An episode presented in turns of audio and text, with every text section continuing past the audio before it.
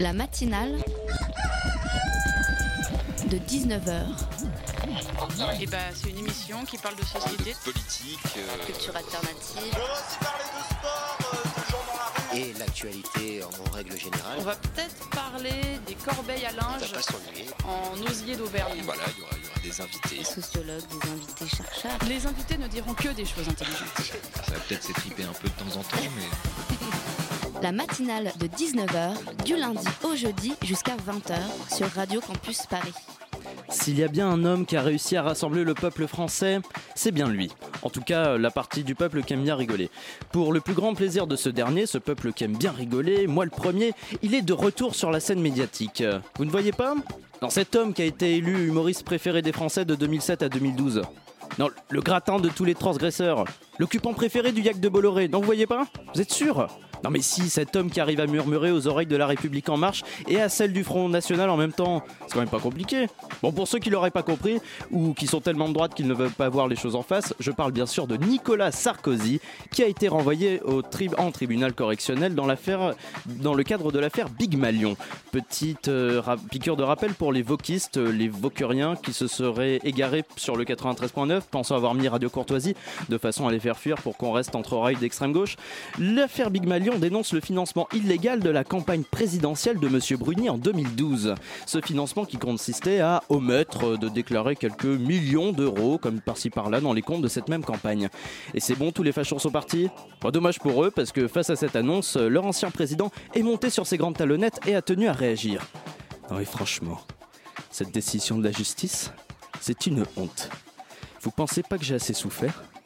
On m'a renvoyé de l'Elysée, puis de l'UMP, puis de les Républicains, et maintenant au tribunal correctionnel. Donc vous n'imaginez pas le désaveu, le manque de reconnaissance en ce moment. J'ai liquidé plus de millions d'euros dans ma campagne qu'un chômeur ne le fera jamais dans sa vie. J'ai inspiré tous les grands de ce monde, Emmanuel Macron, Donald Trump, Cyril Hanouna, et c'est comme ça qu'on me remercie. Et puis, bon, de toute façon, vous savez ce que je vais en faire de votre tribunal correctionnel? Je vais le casser au Karcher. La matinale de 19h, le magazine de Radio Campus Paris.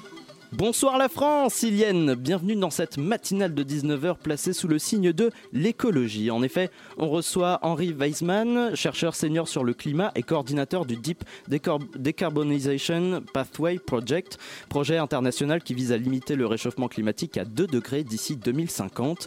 On accueillera ensuite Julien Vidal, auteur de Ça commence par moi, Soyons le changement que nous voulons voir dans le monde. Recueil de 365 actions pour entamer un mode de vie éco-citoyen. Et ce n'est pas tout, puisque Simon, un homonyme, viendra nous parler de l'ennui en cours. Et enfin, euh, notre partenaire Radio Parleur clôturera cette émission avec un reportage sur la forêt de Romainville, en passe d'être rasée par cette même municipalité. Avant, quand on levait les yeux vers le ciel, on s'interrogeait sur notre place parmi les étoiles. Là, on fait que baisser les yeux et se soucier de notre place dans la poussière. Phase d'allumage moteur principal H-10. Nous devons affronter cette réalité. Rien dans notre système solaire ne peut nous aider. 9, Professeur, j'ai des enfants. Il faudrait que je parte combien de temps 8, Ce que je vous demande, c'est de me faire confiance. 7, Murphy, il faut que tu me parles. 6, Il faut qu'on règle ça avant que je parte. Tu sais même pas quand tu reviendras. 5, allumage moteur principal. Tu ne pouvais pas dire à ta fille que t'allais sauver le monde. Non, 4, quand tu deviens parent, 3, il y a une chose qui te paraît très claire. 2, Tu veux tout faire pour que tes enfants se sentent en sécurité. 1.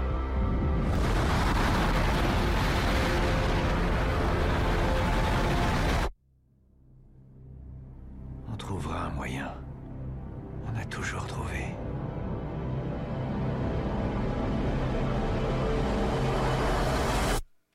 Vous venez d'entendre un extrait de la bande-annonce d'Interstellar, ce film de Christopher Nolan prenant place sur une Terre où les récoltes meurent à cause du réchauffement climatique. Est-ce que le monde réel, notre planète, court vers une catastrophe de ce genre? En effet, début octobre a été publié le rapport du GIEC, groupe d'experts international sur l'évolution du climat, qui nous a dévoyé les conséquences lourdes d'une hausse des températures à 1,5 degré et au-delà. Ces conséquences euh, vont des vagues de chaleur aux pluies torrentielles en passant par l'extinction des- d'espèces et la perte euh, des récifs coralliens. Mais ce scénario est-il inévitable? Comment réagir pour limiter le réchauffement climatique? Pour nous éclairer sur ce sujet euh, très riche, euh, la matinale accueille Henri Weissmann, euh, chercheur senior sur le climat et oui, effectivement, coordinateur du Deep Decarbonization Pathway Project. Bonsoir Henri Weissmann. Bonsoir. Merci d'être avec nous dans la matinale pour euh, parler euh, de climat. Avec moi, pour mener cet entretien, on accueille Alice de la rédaction de Radio Campus Paris. Salut Alice. Bonsoir. Alors, euh, une première question. Vous êtes euh, donc membre du Deep euh, Decarbonization Pathway Project. C'est bien prononcé comme ça euh, C'est parfait. Il y a une, il y a une, il y a une Non, prononciation possible? Bon, bah, ça, ça, marche très bien. ça marche bien. Alors, euh, c'est un. Qu'on peut le définir comme un projet international de décarbonation nationale pour limiter le réchauffement climatique à 2 degrés d'ici 2050 C'est un de vos objectifs euh, principaux? C'est votre objectif principal même? C'est c'est un projet qui a été lancé en 2014, donc avant l'accord de Paris, et l'objectif c'était de, de préparer justement euh, l'accord de Paris et d'y contribuer. Donc c'est un projet de recherche où on travaille sur, euh, sur les, les enjeux du changement climatique, qui est par définition un enjeu international, puisque euh, tout dépend de ce que tous les pays vont faire. Donc on a, on a travaillé, on a réuni dans la, la première phase de ce projet des équipes de 16 pays, euh, les 16 plus grands émetteurs à peu près. Les Euh, 16 pays, vous pouvez nous, nous expliquer ce que c'est pour euh, orienter les, les auditeurs? Tout à fait. Pour, en deux catégories, on a les ce sont des pays du G20, donc les, parmi les plus grandes économies du monde, qui sont aussi les plus grands émetteurs de gaz à effet de serre, qui sont les gaz à eff- effet de serre responsables du changement climatique. Et donc on a à la fois des pays euh, industrialisés, la France était euh, évidemment euh, représentée dans ce, dans ce projet, et on avait aussi les, les grands pays émergents, donc Chine, Inde, Brésil, Afrique du Sud, Indonésie, Mexique. Et l'objectif, c'était euh, d'analyser avec des équipes de chacun de ces pays comment est-ce qu'on pourrait imaginer un futur dans chacun de ces pays qui respecte les spécificités. Il est évidemment pas question de dire que les problématiques en France et en Chine ou en Afrique du Sud se posent de la même façon, mais comment est-ce qu'on peut imaginer dans chacun de ces contextes-là des évolutions de l'économie qui puissent à la fois euh, satisfaire les besoins des populations. Donc il est évidemment essentiel de satisfaire les besoins de ces populations le- du point de vue social, du point de vue économique, et réduire les émissions pour atteindre un objectif climatique ambitieux. Donc, euh, donc euh, si, on, si on résume euh, vos- votre explication, l'idée de, de- du projet, c'est d'amener à une transition progressive vers une réduction des, de- des émissions de gaz à effet de serre. Alors progressive mais rapide. Et c'est ça qui est intéressant, c'est que on est parti plutôt que de partir de ce qu'on peut faire aujourd'hui, de la situation d'aujourd'hui. Évidemment qu'on part de ça, mais on, se de- on doit se demander aussi où est-ce qu'on doit aller. Et une deuxième Et spécificité. quelles seraient aussi les conséquences du réchauffement climatique de plus d'un degré et demi aussi peut-être? Alors, dans le cadre de ce projet-là, euh, l'essentiel, c'était finalement de, de prendre pour acquis le fait qu'on voulait aller vers des objectifs plus ambitieux en termes climatiques, justement pour limiter ces, euh, ces effets catastrophiques qui sont ceux qui sont notamment évalués dans le cadre du, du rapport du GIEC. Et l'objectif, c'était de se dire que si on veut limiter ces, objectifs, ces, ces effets très négatifs, il faut qu'on soit capable, à un horizon de la, du moi- de la moitié du siècle, 2050, de réduire très très très significativement euh, les émissions de gaz à effet de serre à l'échelle mondiale. Alors 2050, ça peut paraître loin, mais en fait, quand on parle des systèmes dont on est en train de parler, l'ensemble du système énergétique, qu'est-ce qui fait qu'on consomme et qu'on produit de l'énergie, 2050, c'est quasiment demain. Et donc, ce qui nous intéressait, c'était d'essayer de comprendre quelles sont les mesures, les transformations qui doivent être faites aujourd'hui, rapidement, dans la prochaine décennie, pour nous mettre, nous rendre possible encore cette transformation très ambitieuse qui doit nous permettre ensuite de réduire les émissions drastiquement et donc d'être cohérent avec une réduction des, des effets du changement climatique et donc de limiter les effets catastrophiques Le- les émissions de gaz à effet de serre. Les émissions de gaz Et à euh, effet de à serre. quoi se résume, euh, vous parliez du, euh, du, du système énergétique euh, actuel, il se résume à quoi aujourd'hui? C'est euh, c'est principalement le charbon? Alors, c'est très, c'est- très différent d'un d'un pays à l'autre. Et c'est- c'est là aussi que finalement, le- le- la construction de ces trajectoires, de ces transformations dans les pays, doivent partir aussi des spécificités du pays en question. Les, les- le, le système énergétique, c'est tout ce qu'on consomme et tout ce qu'on produit. Tout ce qu'on consomme, c'est dans les, pour se chauffer, par exemple, dans les bâtiments, c'est pour se déplacer, euh, pour, faire de la- pour produire des biens et pour en consommer. Et la structure de cette consommation va être très différente suivant les pays. Et ce qui intéresse, donc il y a effectivement certains pays qui sont extrêmement dépendants du charbon, d'autres pays comme la France où le charbon joue une- un rôle très mineur, mais où il y a des défis très importants dans un certain nombre de secteurs, dans le secteur du bâtiment également. et dans le secteur du transport. En France, sont vraiment les deux gros sujets, euh, l'automobile et le transport plus, de façon plus générale, et un énorme sujet autour du bâtiment, puisque euh, par définition, on a des bâtiments qui ont été pour beaucoup construits il y a un, un bon bout de temps, à un bon bout de temps, à un moment où la, la problématique de la consommation de l'énergie euh, était vraiment pas une problématique prioritaire. Avant les années euh, 70, euh, il n'y avait aucune prise de conscience que c'était une problématique. Et beaucoup des bâtiments dans lesquels on vit encore aujourd'hui, euh, par exemple à Paris, sont des bâtiments qui datent de cette époque-là Et qui sont mal isolés. exactement, qui sont exactement très mal isolés Mhm. et qui donc demandent une grande consommation d'énergie pour pouvoir Pour satisfaire les besoins, par Avec exemple une les chauffer déperdition.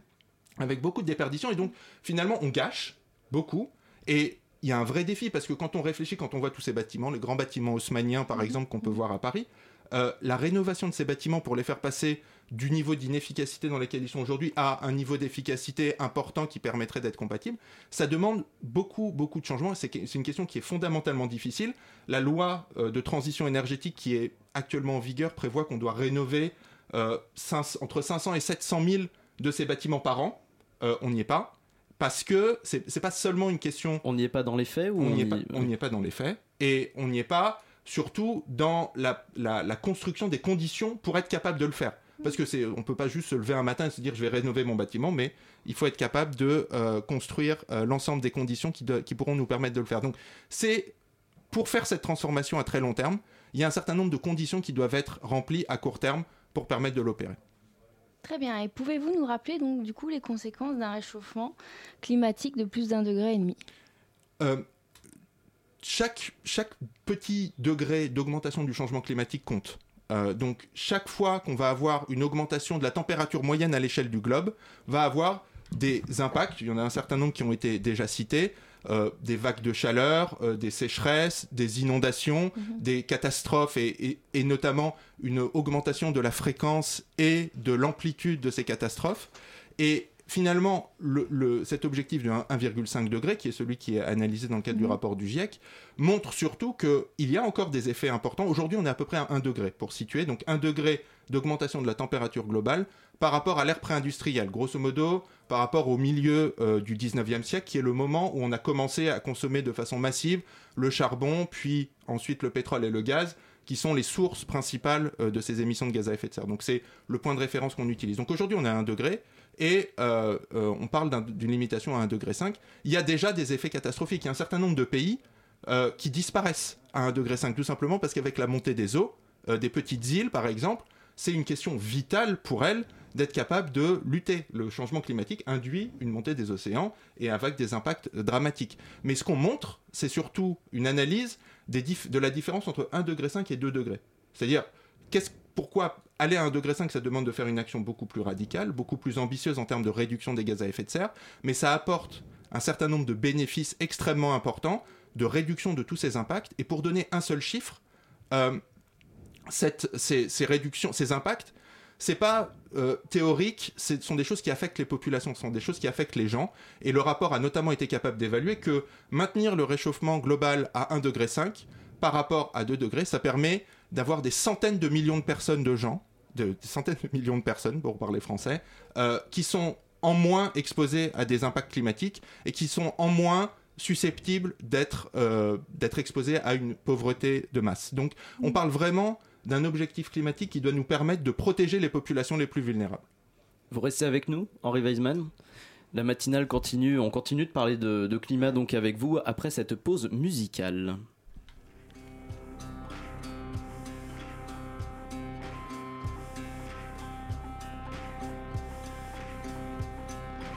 Laid out like an old suit,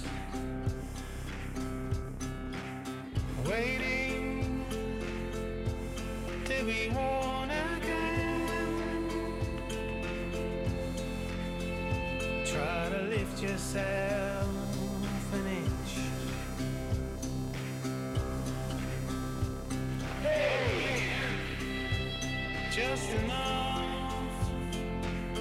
let the breeze get under.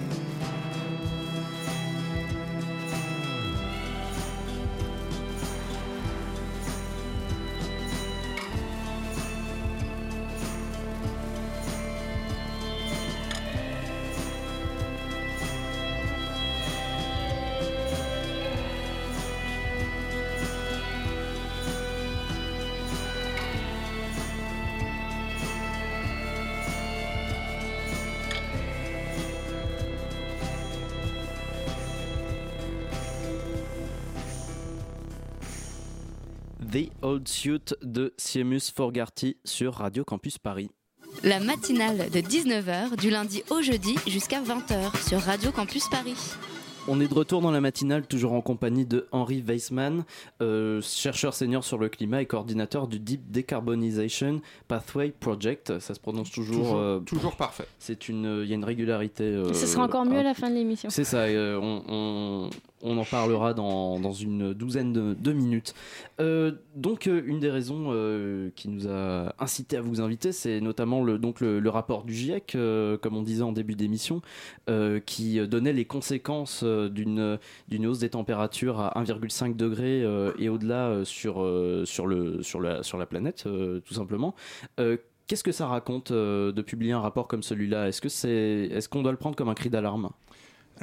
L'histoire de ce rapport euh, est extrêmement originale. Euh, le GIEC produit des rapports depuis une, trentaine d'années qu'il existe.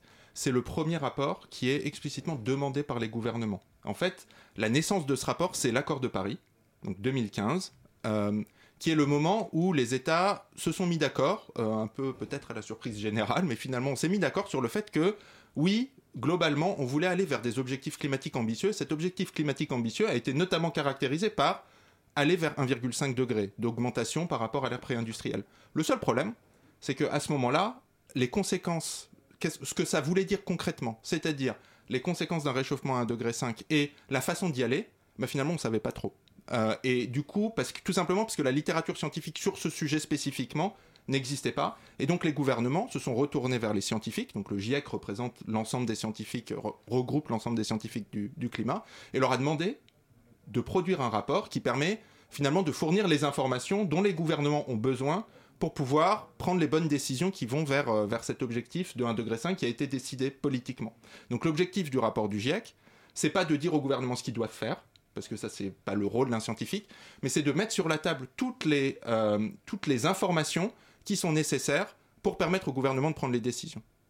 Ça peut, ça peut paraître paradoxal que ce soit les, les gouvernements qui aient commandé euh, ce, ce rapport euh, quand, on, quand on voit la- toute la dénonciation qu'il y a autour, euh, autour des politiques qui paraissent. euh, enfin, on entend énormément parler du fait que euh, bah, le- les gouvernements, les, les actions des gouvernements ne, ne suffisent pas à, à limiter la, la portée du réchauffement climatique. Qu'est-ce que vous en pensez de Ils vont même à l'encontre euh, certaines Oui, fois. on peut, on peut dire ça tout simplement. Euh, Qu'est-ce que vous en pensez? Bah, le, rapport est extrêmement explicite sur le fait que les engagements, donc encore une fois, l'accord de Paris a dit euh, les États se sont engagés à satisfaire un certain nombre d'objectifs en termes de, ré- de- de réduction des émissions de gaz à effet de serre notamment.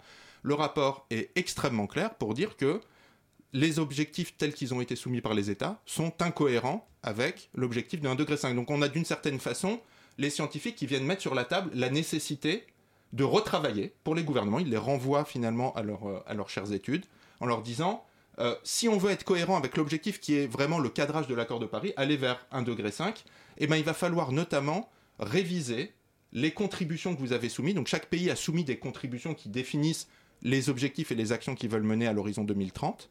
Et il, il va falloir que ces objectifs soient redéfinis à la hausse, enfin l'ambition redéfinie à la hausse, donc les émissions redéfinies à la baisse, pour mettre sur une trajectoire qui soit plus ambitieuse. Donc finalement, les scientifiques donnent aux États l'information que maintenant il va falloir faire prendre des engagements politiques et prendre des engagements politiques à court terme sans les retarder parce que sinon ça devient impossible de, euh, d'atteindre l'objectif de 1,5 degré. Très bien. Alors, vous nous avez parlé tout à l'heure de 2050.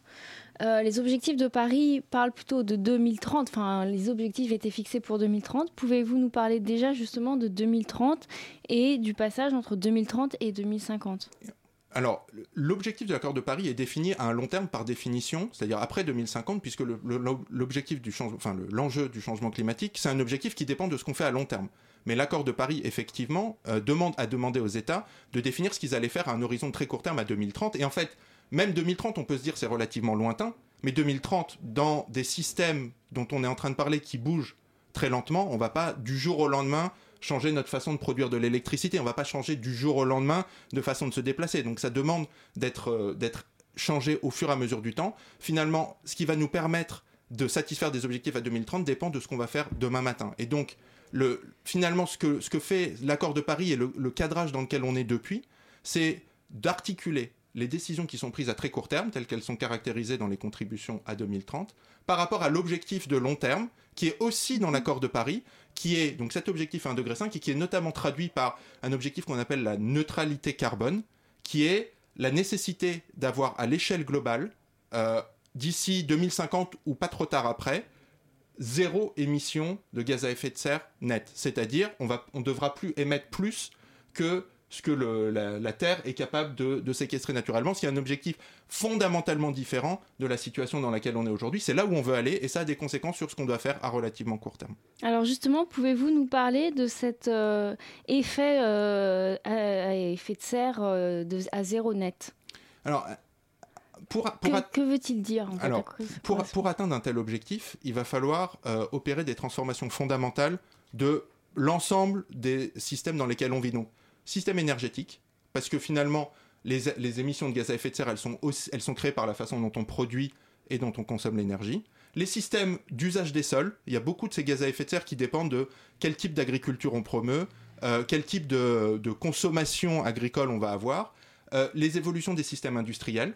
Beaucoup, de la, beaucoup des, gaz à effet de serre sont aussi liés au type de produits qu'on veut faire et à la façon dont on les consomme, évidemment les deux questions étant liées, et au système d'infrastructure au sens large du terme, notamment la façon dont nos villes se structuraient. Le- les villes euh, sont un centre important puisqu'il y a des concentrations de population et notamment si on pense aux pays émergents et aux pays en développement, on a de plus en plus des processus d'urbanisation, donc beaucoup de choses se concentrent dans les villes. Et donc on parle de changer l'ensemble de ces systèmes-là pour permettre à cet horizon 2050 d'avoir des modes de vie, des modes de production, des modes de consommation qui vont changer fondamentalement et qui vont permettre de réduire très très significativement les émissions qui sont euh, causées par nos activités. Très concrètement, réduire tout ce qui est lié à la consommation de charbon, de pétrole et de gaz. Donc on voit l'ampleur du, défi, puisque c'est ça qui cause l'essentiel des gaz à effet de serre, pour justement les réduire à des niveaux extrêmement faibles qui sont compatibles avec les capacités euh, d'absorption naturelle de la Terre. Alors vous abordiez euh, dans, la réponse que vous venez de nous, énoncer euh, le, changement nécessaire du système industriel. Est-ce qu'il n'y a pas un, frein structurel à ce changement-là par rapport aux questions des lobbies notamment? Enfin, la question de la rentabilité aujourd'hui, c'est eff- effectivement plus simple d'utiliser des, énergies non renouvelables, des énergies euh, émettrices de gaz à effet de serre. Euh, Est-ce que euh, est-ce que que c'est un frein euh, possible euh, à cette transition-là? Le, je pense que c'est pas spécifique à la question industrielle. Euh, il y a des freins au changement dans l'ensemble des systèmes dont j'ai parlé. Euh, si on réfléchit au système de production euh, agricole, par exemple, on peut se rendre compte que ça va pas être des systèmes qui sont faciles à faire changer. La façon dont on produit de l'électricité, euh, si on prend que l'exemple de la France, c'est aussi entre les mains de, groupes puissants et donc y a pas forcément, euh, qui n'ont pas forcément envie de changer. Tout ce dont on est en train de parler là, c'est d'essayer d'expliquer que oui, on peut faire du profit, oui, on peut gagner de l'argent, et finalement, en tout cas moi personnellement, j'y vois pas de problème, mais on peut le faire d'une façon différente. Et on peut le faire en prenant des décisions qui sont bonnes pour le climat, qui sont bonnes pour les populations, et ça, ça va dépendre beaucoup de, des types de régulations qu'on va mettre en place. Pour prendre un seul exemple, euh, quand, on, quand on parle de taxe carbone, je pense que chez beaucoup de gens, ça peut évoquer quelque chose de très négatif, de punitif. Mais la taxe carbone, c'est aussi quelque chose qui peut donner une incitation à réduire les émissions de carbone, à condition qu'elle soit appliquée là où elle est pertinente. C'est pas forcément très pertinent d'appliquer une, taxe carbone euh, très importante dans le secteur du transport, parce que c'est pas ça qui va forcément faire affecter les décisions. Par contre, dans certains autres secteurs, comme le secteur électrique, ça peut être utile. Donc, il y a des incitations qui doivent être données et qui changent la façon dont les arbitrages économiques, qui ont vocation à continuer à, fonctionner pour faire du profit, euh, ce qui est nécessaire, faire du profit, c'est aussi les investissements de demain. La question, c'est comment on fait ce profit et est-ce qu'on est capable de mettre en place les processus d'incitation aujourd'hui avec des, instruments politiques adaptés pour que ce profit soit dirigé vers les euh, objectifs euh, climatiques et moins vers la consommation de carburants fossiles, par exemple?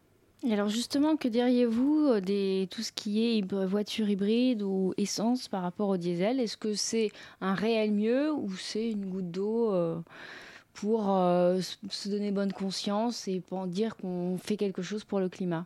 Alors, la, problématique du diesel, c'est une problématique qui n'est pas liée au, climat. C'est une problématique liée à la pollution locale, notamment. Et évidemment que d'un point de vue environnemental, il est assez clair que le diesel induit plus de polluants locaux et donc que le fait de contrôler, de, faire cette convergence notamment des, tarifications entre l'essence et le diesel, a des vertus sur la santé notamment, et donc est un objectif environnemental en tant que tel. Quand on parle de climat, on doit se demander surtout, est-ce qu'on va être capable de conduire des voitures qui n'utilisent plus de carburant à base de pétrole?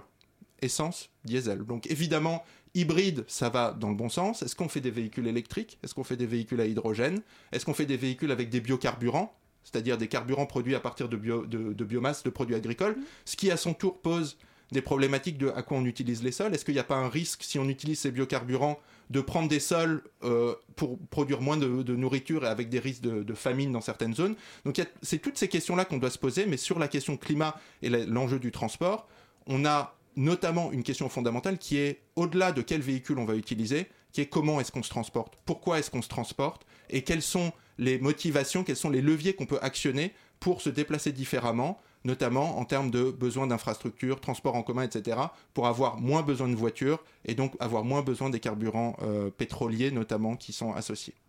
Alors une dernière question, euh, est-ce qu'on peut dire que, enfin, est-ce que vous vous êtes confiant euh, sur sur l'avenir, sur la sur la mise en place d'énergie renouvelable, sur le changement de, de mode de, de- de consommation d'énergie, ce- sur ces questions-là, est-ce que vous vous êtes confiant? Euh, oui, Euh, tout simplement parce que c'est un changement qu'on voit déjà. C'est un changement qui est à l'œuvre. Alors on peut, on peut se dire, il va pas assez vite, mais vous parlez euh, des questions des énergies renouvelables. Euh, il y a 10 ou 15 ans, si on avait demandé à n'importe quel expert de la question qu'est-ce qu'il pensait de l'énergie solaire, il aurait dit c'est une énergie qui est assez théorique. Aujourd'hui, l'énergie solaire, dans de très nombreux cas, est compétitive par rapport aux carburants fossiles. C'est potentiellement, dans beaucoup de cas, moins cher de produire de l'électricité avec de l'énergie solaire que de la produire avec du charbon. Tout simplement parce qu'il y a eu un progrès technologique massif qui a permis que les coûts décroissent très fortement. Et donc, ce type de changement est déjà à l'œuvre. Maintenant, la question, c'est est-ce qu'on va être capable de le faire à l'échelle et au rythme qui est nécessaire pour contrôler le changement climatique? Et ça, beaucoup de choses vont dépendre de ce qui va se passer dans les prochaines semaines et les prochains mois, avec des décisions qui sont attendues. Encore une fois, les gouvernements ont demandé ce rapport du GIEC, et ce rapport du GIEC leur dit très bien, vous voulez faire un 1,5 degré, augmentez l'ambition de vos objectifs et dites-nous quels sont les types de politiques que vous allez mettre en place. On va voir assez rapidement si ce rapport qui a été demandé encore une fois par les gouvernements est pris au sérieux et s'il se traduit dans les actes.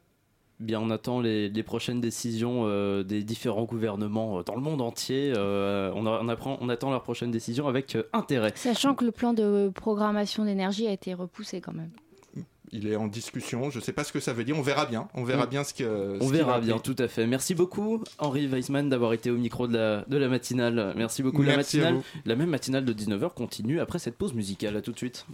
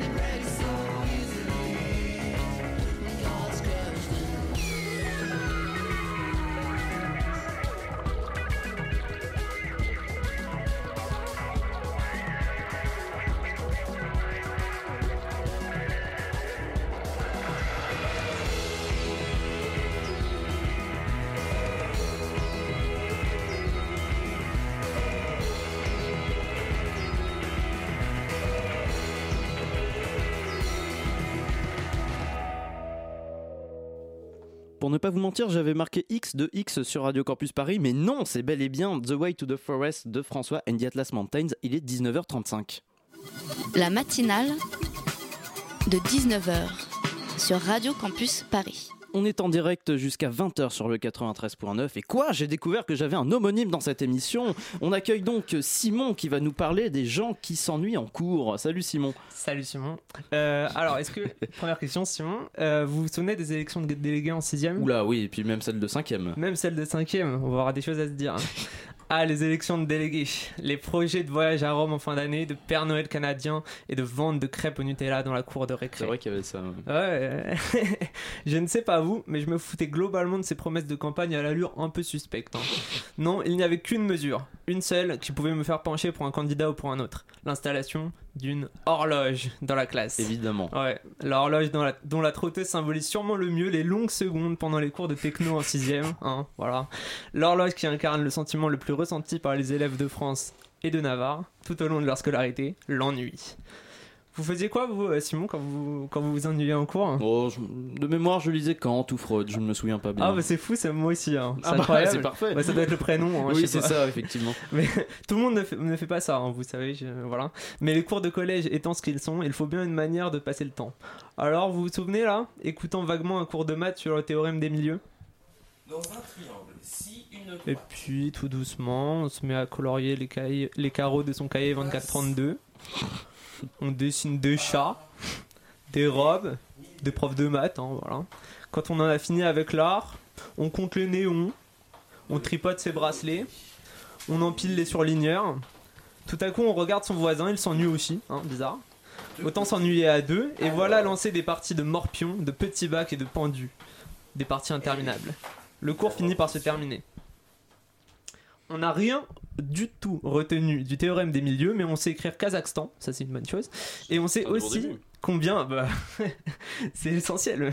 Et on sait aussi combien il y a de néons au plafond. Et après le bac, euh, les étudiants s'ennuient de la même façon? Bah, pas vraiment. Dans les écoles et les facs, les ordinateurs et les portables sont autorisés. Et ça, ça change tout.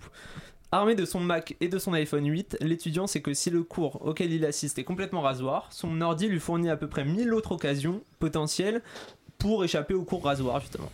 Et quand bien même l'ordinateur n'aurait plus grand chose de concret à offrir, il reste une chose, Facebook. Le fil d'actu Facebook, déroulable à l'infini pendant des minutes, des heures. Si on, si on ne se lasse pas un peu de son ordi un moment, certes, mais l'étudiant préfère toujours s'ennuyer devant son ordi que s'ennuyer en écoutant le cours. Et finalement, j'aurais envie de vous poser la question l'ennui, est-ce vraiment un problème? Bah pas forcément justement. Le psychanalyste Jean-Pierre Dury-Varambon écrit que l'ennui n'a pas que des côtés négatifs, car il permet de se reposer, de créer, d'imaginer, de se confronter avec soi-même et à son désir de vivre. Et euh, des, des vertus de l'ennui qui disparaissent forcément dès que les étudiants cèdent à la tentation de l'ennui. Donc, euh, que conclure de tout ça? Bah alors déjà retenir que l'ordi a quelque chose de complètement néfaste parce qu'il propose une alternative séduisante à l'ennui. De plus en plus de profs interdisent les ordi en amphi, histoire d'améliorer la concentration et l'apprentissage des étudiants. À côté, l'ennui du collégien a le mérite d'être incroyablement vide, ce qui lui laisse tout de même une chance de replonger, en désespoir de cause, dans son cours de maths. L'étudiant de supérieur, lui, ne replongera pas. Jamais.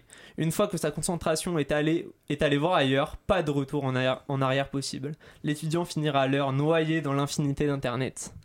Et s'il, et s'il en venait, on sait jamais, à se lasser des divertissements en tout genre que lui suggère, que lui suggère son écran, il finirait sûrement, en tout dernier recours vraiment, par écrire une chronique sur les gens qui s'ennuient en cours et par la lire laborieusement sur Radio Campus Paris. Bah, preuve en est qu'on aime quand on s'ennuie en cours. Merci beaucoup, euh, Simon. Merci. On continue euh, cette matinale de 19h sur une note positive. Le 1er septembre 2016, Julien Vidal a commencé à adopter un mode de vie éco-citoyen en adoptant tous les jours pendant un an des actions à mener dans le quotidien, simples et efficaces. S'il a commencé à les partager via son blog, ça commence par moi.org, il a voulu prolonger cette expérience à travers un livre. Il s'appelle Ça commence par moi, soyons le changement que nous voulons voir dans le monde, et il est disponible aux éditions Le Seuil.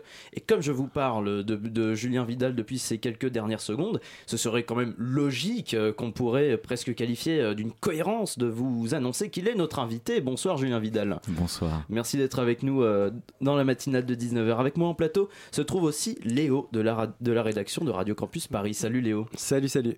Une première question, qu'est-ce qui vous a amené à adopter cette série d'actions quotidiennes que vous, que vous retranscrivez sur votre blog et sur votre livre? Quel a été le, le constat, le déclic? On a trois heures, c'est ça? C'est ça, oui, oui. euh, je vous laisse faire le brouillon. je vous laisse le faire en direct euh, plutôt. J'ai eu la- le luxe de vivre longtemps à l'étranger et de constater tous les dérèglements de notre société actuelle, inégalitaire en Colombie, avec euh, vraiment un pays où on a une, 1% de la population qui vit à 99% des richesses, et aux Philippines, euh, les dérèglements climatiques qui est là-bas une réalité avec plus de typhons qu'il y a de lettres dans l'alphabet chaque année. Comment rentrer en France et se dire bon bah finalement moi dans tout ça j'ai pas rien à y faire, euh, je, peux je peux agir, je peux m'y mettre, euh, ou en tout cas comment rester immobile face à ça quand on sait qu'il y a la vie de centaines de millions de personnes qui sont affectées directement par chacune de nos actions. Alors, euh, face à ça, face à ces problématiques, euh, vous proposez euh, une réflexion finalement assez positive dans votre livre et dans, votre, dans vos actions. Vous parlez dans votre livre de Pierre Rabhi, sa, so- sa sobriété heureuse. Est-ce que c'est un exemple pour vous duquel vous êtes parti? C'est la première fois qu'on me parlait d'une sobriété comme étant une possibilité d'être heureux. J'avais jamais entendu les deux concepts rapprochés à l'époque. J'ai eu l'occasion de partir en, deux fois en formule de volontariat de solidarité internationale et de vivre la simplicité volontaire. Je ne sais pas si les deux euh, postulats, les deux, les deux concepts se rapprochent, mais en tout cas, c'est sûr que ça m'a beaucoup fait réfléchir avec un mouvement derrière lancé euh, par les colibris, euh, une tendance actuellement à parler de Pierre Rabhi autrement que pour euh, sa sobriété heureuse d'ailleurs. Ce qui est sûr, c'est que ça a fait le point de départ pour que je me dise que cette sobriété pouvait être une opportunité plutôt qu'une frustration. Positif. Par contre, je me pose bien la question de savoir pourquoi vous vous dites que mon livre est positif. Parce que vous en, vous en parlez, notamment du fait d'être positif, du fait d'être euh, d'être heureux dans une démarche euh, écologique. Oui, c'est pour, ça positif. c'est pour ça qu'on se posait la question, effectivement. euh. Mais justement, pour beaucoup, si, si on vient à l'échelle de la France, qui est un pays, euh, qui est un pays développé, qui a un mode de consommation, euh, on je, va je dire. suis pas sûr que développer ce soit le bon terme. On peut dire un pays riche peut-être. un pays, disons pays riche, euh, ça, me- ça me convient très bien. C'est donc un, un pays riche où adopter un mode de vie euh, éco-citoyen, euh, ça peut paraître euh, comme une contrainte, voire une souffrance. Qu'est-ce que, est-ce qu'on peut donc être heureux en vivant écologiquement? C'est déjà ce que vous amorciez tout à l'heure. Ouais, et puis en plus, vous l'avez bien remarqué, je parle d'éco-citoyenneté dans son ensemble. Très bien pour ceux qui font du zéro déchet, très bien pour ceux qui se veulent les ambassadeurs du végétarisme. J'aurais tendance à penser qu'il y a euh, une vision peut-être plus globale à, prendre à tout ça, des, questions de solidarité, des questions de citoyenneté que j'ai voulu euh, prendre à bras le corps dans, dans ce projet. Euh, je revenais euh, sur, la, sur la notion de positive, euh, parce que j'aurais plutôt tendance à dire que effectivement c'est une opportunité et que dans cette démarche j'avais envie d'y lier le bonheur, euh, j'avais envie d'y lier la joie. Encore une fois, je ne sais pas si positif c'est le bon terme, c'est pour ça que je me suis permis de vous reprendre. Je N'hésitez préfère pas. celui de Jacques Lecomte qui dit qu'il est optiréaliste. Jacques Lecomte est un écrivain, un, un philosophe, euh, non pas un philosophe, pardon, un psychologue euh, de, de, de, de toutes ces questions. Et lui, plutôt que de dire voilà, je suis dans le pays des bisounours, je suis réaliste sur le monde, mais par contre, j'ai décidé d'être optimiste par rapport à ça. Il est optiréaliste. Il a écrit ce livre Le monde va beaucoup mieux que vous ne le croyez, qui est sorti aux arènes il y a deux ans, il me semble. Alors, euh, puisque vous parlez de, réalisme et juste avant de, pays riches, euh, justement, une question que je me suis posée moi en lisant votre livre. Donc, vous proposez des, modèles euh, responsables, bio, avec par exemple des, enfin, des exemples assez parlants pour tout le monde. Par, par exemple, donc la lessive à la main, créer des produits d'entretien fait maison. Tout ça, ça demande de l'argent, consommer bio. Ça demande aussi du temps. Euh, Qu'est-ce que vous dites? Est-ce que c'est accessible cette euh, écologie que vous pratiquez, que vous proposez? Ben, Paradoxalement, on, on lie tout de suite euh, ça au fait que ça coûte plus cher. Et à l'époque où j'ai relevé ce défi, j'étais en dessous du salaire médian avec 1600 euros par mois, ce qui est pas non plus ridicule. À Paris, euh, ça peut se poser, on peut, on peut se poser cette question. Ça- ça Tou- peut se défendre, Voilà. euh. Toujours est-il que, euh, en fait, je me suis rendu compte que j'arrivais à faire 300 euros d'économie par rapport à mes anciennes habitudes. Vous mentionnez euh, toutes les questions du quotidien, lessive et compagnie. Là, ça permet de faire des économies concrètes. On fait des économies d'énergie, on fait des, économies de transport. Pour les Parisiens aussi qui nous écoutent, vous savez à quel point la carte Navigo est un scandale, euh, tellement Ça- elle est chère. Ça va peut-être de pair aussi avec euh, la question de ne pas surconsommer. Ah oui, mais de toute façon, euh, en France, on ne consomme pas, on surconsomme. C'est aussi ça qui est assez impressionnant de rentrer après sept ans de vie à l'étranger et de voir à quel point on, on- on est dans le, le gras en permanence, si je puis me permettre.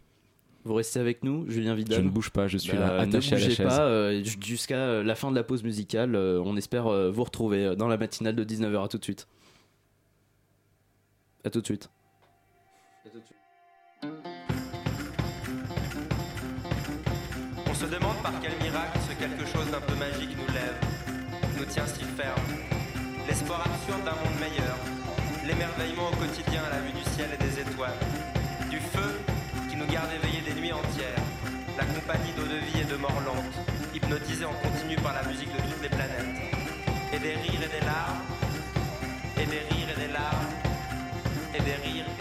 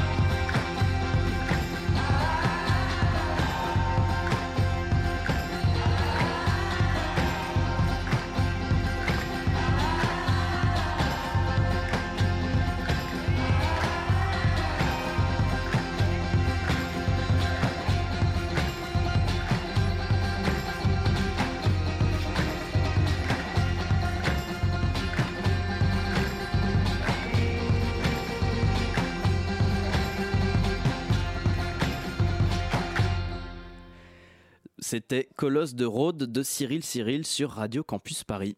La matinale de 19h du lundi au jeudi jusqu'à 20h sur Radio Campus Paris. On est de retour dans la matinale de 19h, toujours en compagnie de Julien Vidal, auteur de Ça commence par moi, recueil euh, de 365 actions à mener pour vivre de manière euh, éco-citoyenne et qui est disponible aux éditions Le Seuil. Ça vous va comme euh, résumé Exactement, on est bon là. Ça vous paraît bien Donc on, en, on en parlait déjà un petit peu avant la, avant la pause musicale. Un des pans majeurs de l'éco-citoyenneté, c'est la consommation. Vous pouvez nous en dire plus ça, ça passe par quoi la consommation? C'est euh, la nourriture? C'est les... Je vous disais tout à l'heure que mon déclic s'est fait en étant à l'étranger. J'avais besoin de commencer par moi. J'avais besoin de commencer à mon échelle, d'expérimenter pour euh, entamer ma compréhension, de ces, enjeux. Et je me suis quand même tristement rendu compte qu'on était euh, au mieux des porte-monnaies ambulants, au pire des personnes qui sommes juste capables de cliquer sur le bouton de Netflix le soir quand on rentre chez nous, spectateurs, consommateurs de notre vie. Donc du coup, naïvement, je me suis dit tiens, je vais verdir ma carte bleue et consomme magir. En ce moment, beaucoup de consommation. Il y a un Et- chapitre dans le livre qui s'appelle Le pouvoir du consommateur. Ouais, effectivement. Chapitre 11, je me permets de le souligner, j'aimais bien le, le jeu de mots, mais Vous Et effectivement. Non, non, mais c'est vrai. Et donc, du coup, on se met à consommer agir et donc à se rendre compte qu'en fait, on peut, avec notre argent, euh, soutenir des initiatives qui sont quand même autrement plus durables et pérennes que les entreprises du CAC 40 ou les grandes, ou les grandes surfaces parce qu'il y a des producteurs qui ont des vrais talents, des, des capacités à, à valoriser euh, les savoirs, euh, les, euh, tout, les- tout ce qui est à disposition au, au niveau naturel. Et puis, en fait, après, on se rend compte que dans le consommer agir, il y a surtout agir et puis qu'on peut carrément zapper sa carte bleue pour faire plein d'autres choses sans quoi. Parce qu'en fait la vie c'est pas forcément euh, c'est pas forcément Pas avoir forcément de l'achat, quoi. Ouais, non c'est- être. C'est être avec les autres être avec soi-même euh, explorer ses talents euh, se questionner sa question de son, son rôle sur terre se poser des questions sur le bonheur. Enfin je sais pas je pars un peu dans un délire métaphysique mais en tout cas ça, ça a été mon, mon, mon fil rouge à moi.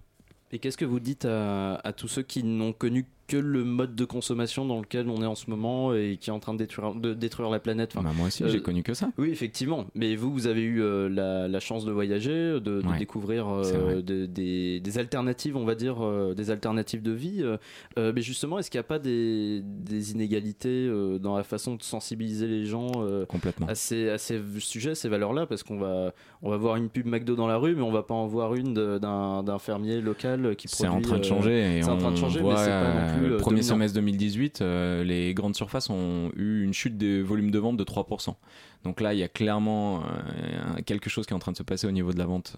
Et les gens se rendent compte qu'ils ont envie de mieux consommer.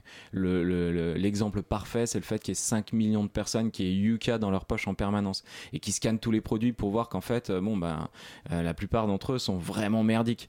Ça ça, ça c'est en train de changer après, on a aussi la chance d'être des individus tous différents les uns des autres, et pour certains, ils sont euh, moins paresseux que moi, ils n'ont pas besoin de partir à l'autre bout de la planète pour se rendre compte qu'il y a quelque chose qui cloche, et ils se lancent dans des défis, comme celui qui est porté par Zero Waste France, qui est le défi Rien de Neuf, et qui a accompagné des dizaines de milliers de personnes à, à potentiellement acheter le moins possible, voire ne rien acheter du tout de neuf en 2019. En 2018, pardon, on est en 2018, je voyage dans le futur, moi. Alors, euh, l'importance des. L'année prochaine. des- C'est la matinale. Ouais, mais Et- comme ça, ça, ça sera rediffusé l'année prochaine, personne s'en.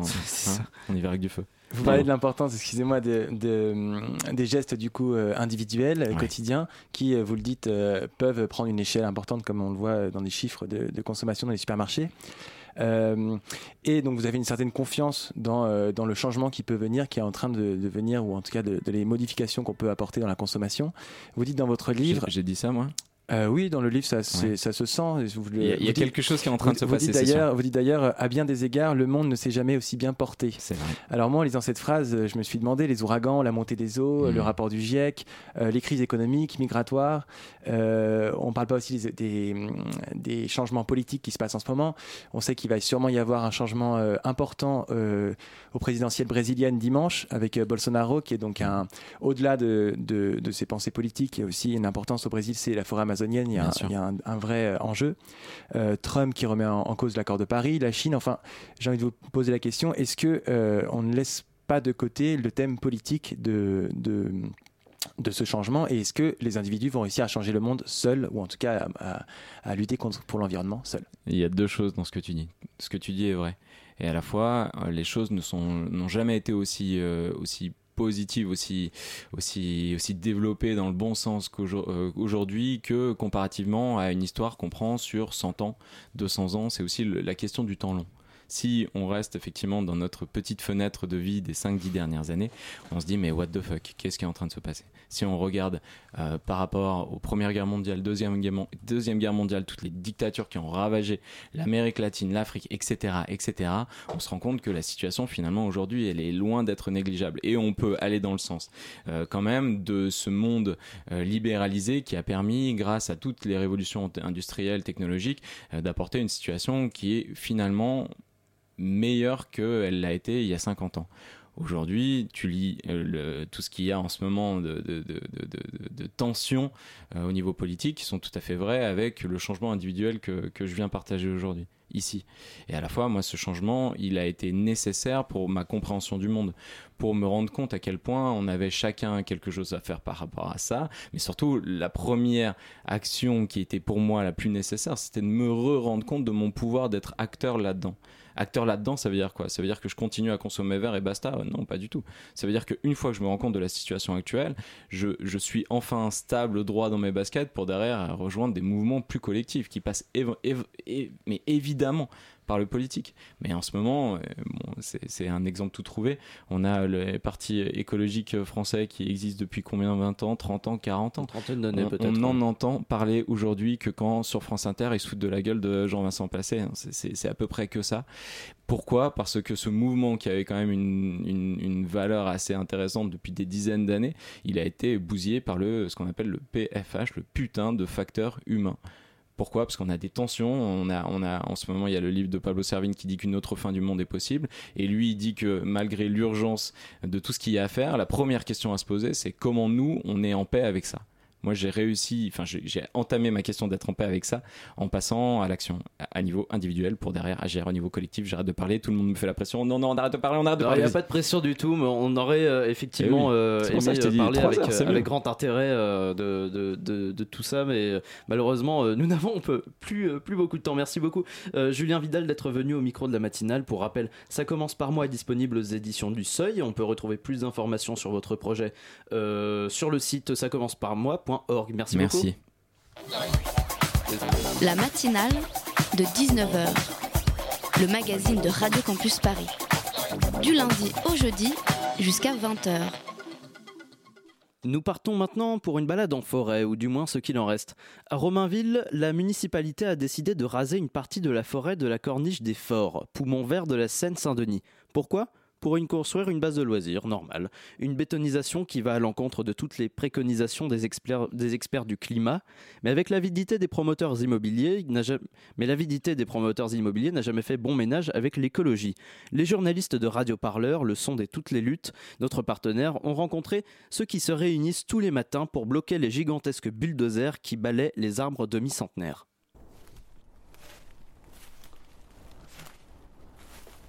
Je m'appelle Raoul et j'habite à Romainville. Où est-ce qu'on est là? On est dans le bois de Romainville, qui est un poumon vert au sein de 93. Il y a un projet de construction d'une base de loisirs sur euh, cet espace qui a été entrepris par la région. Et évidemment, comme c'est un espace bourré d'espèces intéressantes, il y a des oppositions d'une partie des gens et des habitants. Euh, Les gens euh, ne viennent pas de Romainville? Ah non, il y a des gens qui viennent de partout et beaucoup de gens qui viennent de Romainville, ce qui est intéressant. Est-ce que- Est-ce que tu, tu vois des gens des, des quartiers, par exemple, de la cité Gagarine dans, dans les opposants? Pas du tout, alors qu'elle est surplom- elle surplombe tout ça et qu'elle sera sûrement la première concernée. Et que c'est sûrement les populations de cette cité qui profitent le plus de la forêt, puisque la forêt se trouve en dessous. Je ne pense pas qu'ils ne se sentent pas concernés, je ne pense qu'on ne les a pas concernés. Les acteurs politiques n'ont pas fait l'effort sûrement de- d'expliquer ce qu'il s'y passait et d'essayer d'impliquer une population qui en profite. Et je pense que les opposants et la majeure partie des élus qui se sont impliqués dans ce dossier, ainsi que l'association qui défend la forêt, ont toujours imaginé le fait que cette forêt puisse être habitée d'une manière ou d'une autre, mais qu'elle puisse être habitée d'une manière à ce qu'on ne ruine pas l'écosystème propre à cette forêt.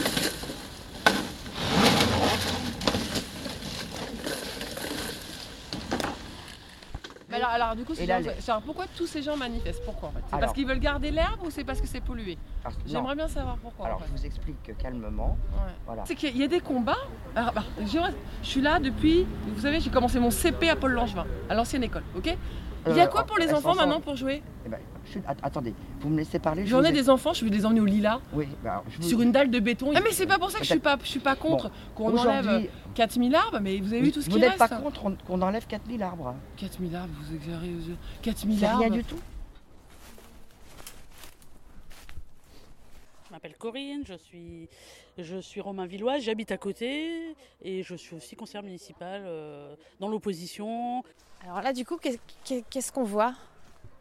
Eh ben là, c'est le désastre. Moi, ça faisait quelques jours que j'étais pas venue. Euh, Avant, il y avait, c'était une forêt. hein. Voilà, voilà ce qu'ils ont fait. Ça me dégoûte, ça me dégoûte. Oh, ouais. Ils avaient commencé par faire un chemin là, tout autour. on dit. Donc là, ils ont, ils ont, tout, ils ont absolument arasé la forêt, là, il reste plus rien. Ouais, c'est, et ça me dégoûte parce que euh, voilà, là on sent, il y a du soleil aujourd'hui, on sent le, le- la chaleur, alors qu'avant c'était vraiment, euh, bah voilà, une climatisation naturelle, de l'air pur en moins quoi. Non, non, c'est vraiment, c'est un peu. Moi je trouve qu'en 2018 c'est un peu des assassins, hein, mine de rien. C'est un peu des assassins. hein. Un reportage, que, vous pourrez retrouver euh, en entier sur radiocampusparis.org et sur radioparleur.net, le son de toutes les luttes. La matinale s'est terminée pour euh, ce soir. Merci à Alice et Léo pour l'éco-interview, merci à Simon pour sa chronique et Radio Parleur pour son reportage, Antonin à la réalisation et bien sûr Bettina à la coordination de cette émission. Une émission que vous pourrez retrouver en podcast sur radiocampusparis.org ou sur notre page Facebook, la matinale de 19h. On revient lundi, mais tout de suite les voix du crépuscule sur Radio Campus Restez à l'écoute du 93.9. Bisous.